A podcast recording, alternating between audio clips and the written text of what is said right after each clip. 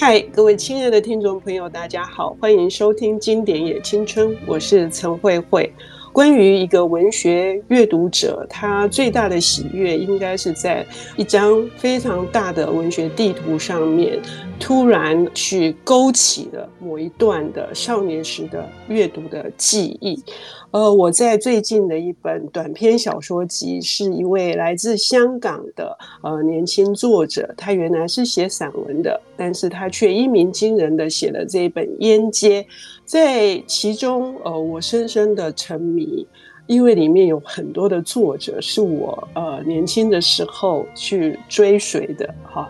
那呃，尤其是有一段作者沐雨。他提出了是呃米兰昆德拉哈，就是最后他希望透过他的作品《烟街》，读者们能够通过他，这是一本通过之书，呃，去到呃任何想去的远方。于是我们就想起了这个米兰昆德拉的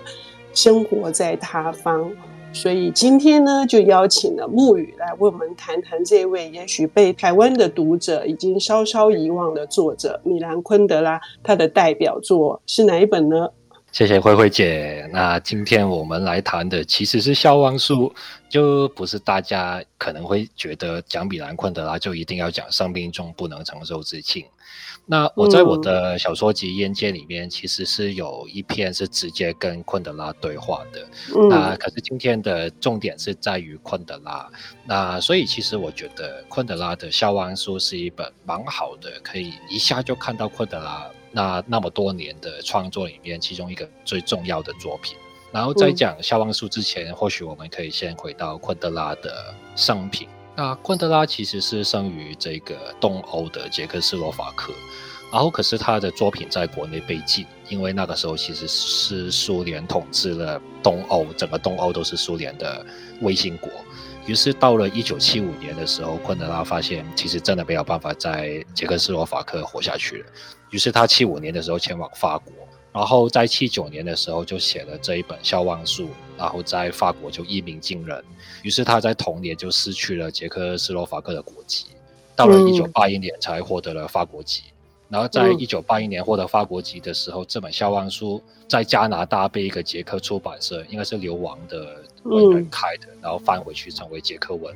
然后其实那个时候是一个苏联比较没有那么鼎盛的时期，因为那个时候苏联的呃最高领导人是那个布里兹列夫，嗯，然后就是后面那几个很短的时期，不是病死就是自己下台的一些领导人，所以昆德拉其实在法国的时候可以比较轻松的，没有那么压力的去写这一本笑忘书，我觉得这个是一个蛮不错的背景。嗯，我们熟悉的他的这个生命中不能承受之轻哈，主要是围绕着这个布拉格之春哈，也就是说，在一战之后，呃，事实上，捷克是欢迎俄国共产党的，呃，认为他们可能会带来一些对于无产阶级或工农阶级的呃福音的。但是不料到，对于知识分子的压迫各方面，终于让他们没有办法再继续待下去，就是非常多的人的流亡。我们听到这一段，会不会想到最近一样是世界上发生的这些大事？所以我认为，呃，木雨再来谈这一本笑忘书，事实上也是跟这个布拉格之春也是息息相关的，是不是？其实是对，因为呃，《笑忘书》这一本书里面有几个章节都会直接写到布拉格之春去怎么影响里面的人物的。嗯，然后我可以说，昆德拉这个作者其实是一个金句制造机，因为这几年我们在台湾、香港或是更多不同的抗争的地方，都不约而同的会引用《笑忘书》里面的这句话，就是人类对抗权力的斗争，就是记忆与遗忘之间的斗争。然后还有就是在消亡书里面也说到了，要消灭一个民族，首先就要剥夺他们的记忆，毁掉他们的书籍，毁掉他们的文化，然后还有他们的历史，然后就会有人重新帮他们去写书，然后给他们新的文化、新的历史、新的民族性这样子。然后昆德拉其实自己写作的任务，或者是他一直以来写不同的，比方说消亡书，然后生活在他方，生命中不能承受之轻这些。可能是真的是这两三十年来，这是对于文学有兴趣的人都已经听过或是读过的书，都不停的强调文学的功用，其实是在历史以外有更多的传递。当时发生过什么事情的方式，然后《肖邦书》其中一个也是想要把布拉格之春，还有当时捷克人的生活的样貌流传下去的任务，这样子。嗯，呃，生命中不能承受之轻之所以会被我们牢记，是因为它的故事性哈会比较清晰。呃，它里面的这个爱情，就是男女主角之间的，呃，也是一直被人呃所津津乐道的。但是《笑忘书》不一样哈，虽然主题是呃相同的，可是呢，它的这个结构、它的形式，呃，是超乎这个昆德拉想要表达的这个叙事的。呃，这一点也是我们在呃面对笑忘书的时候，我们其实是深深的被挑战着，挑战着第一个你的耐心，第二个是呃你自己的各方面的这个你生命经验，或者是你对于艺术，呃，尤其是音乐，呃，你自己的这个呃欣赏，你自己的内涵在哪里？是这么困难一本书哎，木雨。我觉得昆德拉其实是对这个。呃，也不是我觉得，他自己也承认了，他对树木之气，就是 seven，是有一个独特的迷恋的。就《笑忘书》有七个章节，然后互相紧密的连接起来。嗯、可是他第一本书的玩笑，然后到后面的可笑的爱，生活在他方，甚至生命中不能承受之轻，都是七个章节。然后安德拉就说他受了一些交响乐的影响，就会觉得。其实有一些不同的章节，然后就可以编排第一章可能跟第五章连在一起，第二跟第六，或是诸如此类的。然后在《肖邦书》里面就会看到昆德拉是对形式有一个很强的迷恋，然后就会看到里面的人物其实是就会在这个他所谓的音乐性跟节奏感里面运作去运动，这一点就会比较有有趣。可是我们就会记得昆德拉常常会讲。他的美学观就是他要让作品而不是作者说话，可是，在他的作品里面，其实全部都是作者在讲话。他经常 他经常介入，对不对？他经常介入，然后告诉你，呃，其实这一本书《笑忘书》也是在第六部的时候突然跳出来告诉你这本书到底在讲什么，他为什么要这样写。第六章里面有一个人物叫塔比娜。然后其实它的重要性不是很高，可是昆德拉就会不停跟你讲，塔米娜是一个主角，所以他今天要去做一个事。然后其实塔米拉象征的是一个捷克那个时候的上一代人，因为下一代人要出来了，于是昆德拉要把他丢进去一个孤岛里面，然后孤岛里面全部是小孩，用来当一个象征，就是说我们下一代人就会围绕着这个上一代人，然后上一代人很虚无，不知道自己在干嘛，然后听起来是一个犀利的比喻。可是昆德拉是怎么把他丢进去那个孤岛上面呢？昆德拉说，塔米拉是怎么去到这个孤岛呢？老实说，我不知道。看到的时候就哇，昆德拉你真的是一个大师。嗯，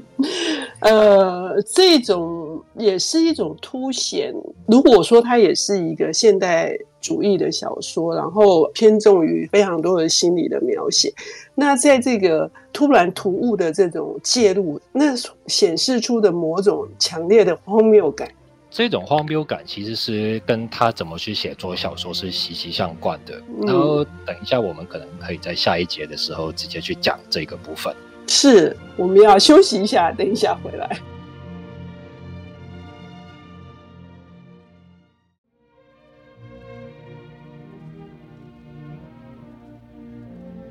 欢迎回到经典也青春。我们今天的领读人是小说家，他也写散文。他的作品近期的作品是《烟街》，他是来自香港的沐雨，是我郑重为大家推荐的这个新锐的作者。他为我们带来的是，呃，在这个《烟街》里面有一章是跟昆德拉、米兰昆德拉对话的。那么我们也可以知道，从这个《烟街》这整部作品当中，我们看到了木鱼他的大量阅读，以及他如何消化吸收，而且用一种比较轻的、斜蹑的方式来探讨香港跟台湾的问题，甚至他想要针对的是矛盾的问题，这是非常特别的，也呼应到他要谈的今天的这个笑忘书啊，就是米兰昆德拉，他其实经常就是在处理我们看不到的非常多潜在的。不管是上一代或下一代，或者是国家，或者是种族之间的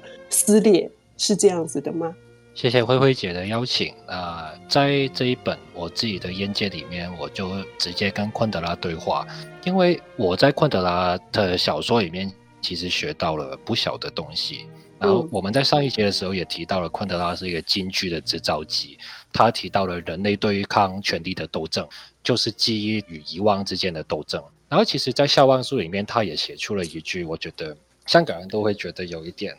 可能被他打动到的句子。他就说：“我们生命中绝无仅有的不朽，正存在于警察的档案资料里。”就是说，历史是被警察控制了，然后警察就象征了一个巨大的权力机构。然后昆德拉就会写出这样的金句，然后以小说的形式把它包围起来。然后，因为昆德拉的这一种写法的时候，我就会重新去思考：当我们去讲一个小说或是一个艺术品是怎样的时候，大家都会说我们要 showing，不要 telling，就是要展示，不要直接讲。可是昆德拉就会用一个另外的方法去跟你讲，其实 telling 不是一个差的东西，只要你 telling tell 得好的话，小说也是可以很精确的表达出一些 showing 没有办法做的事。这个是昆德拉对我觉得对我，或者是对更多在使用 telling 的写作者的一个很好的启示。哦，这个 telling 就是说那个语言它的能够延展到哪里，呃，甚至语言的边界可以碰触到。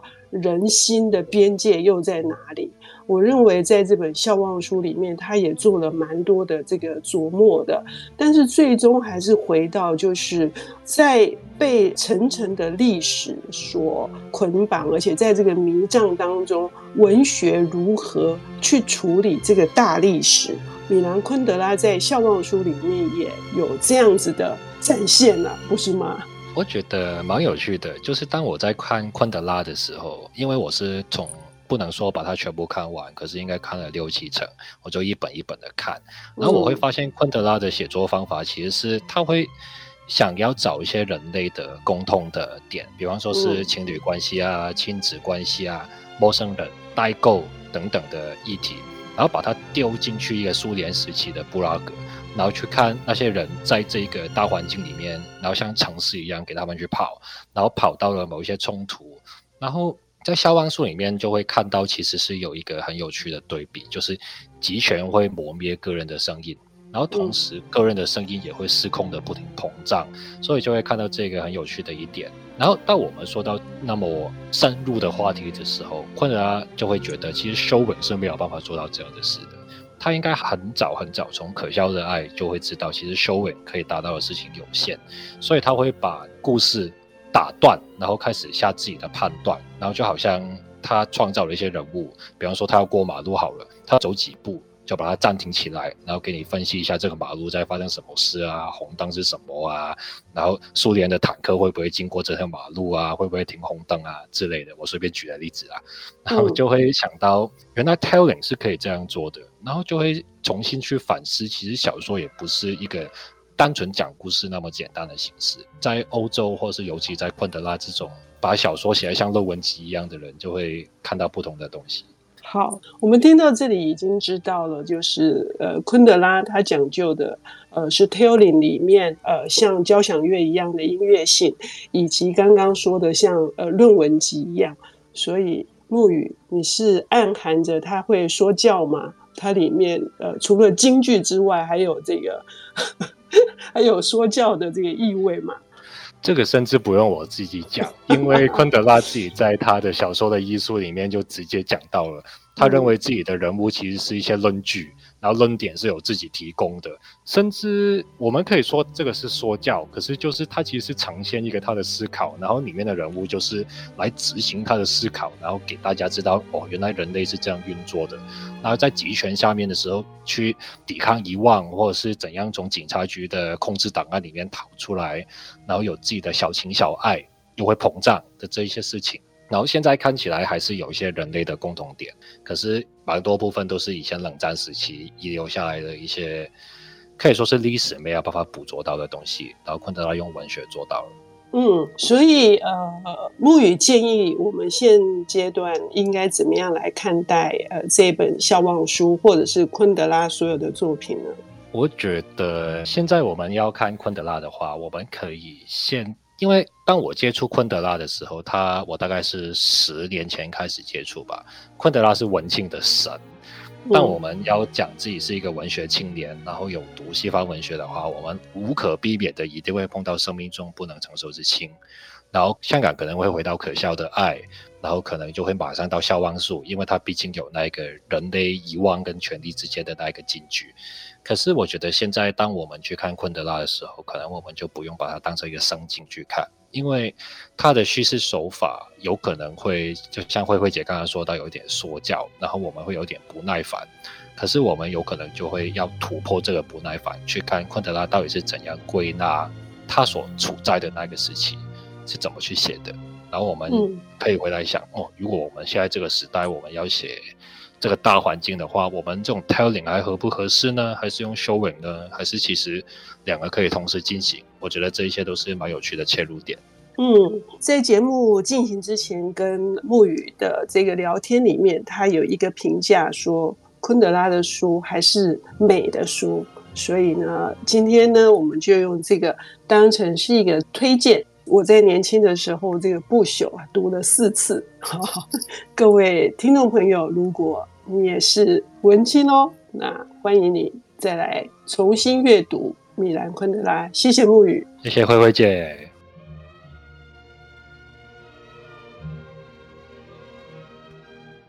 本节目由 IC 之音与瑞木读墨电子书联合制播，经典也青春。与您分享跨越时空的智慧想念。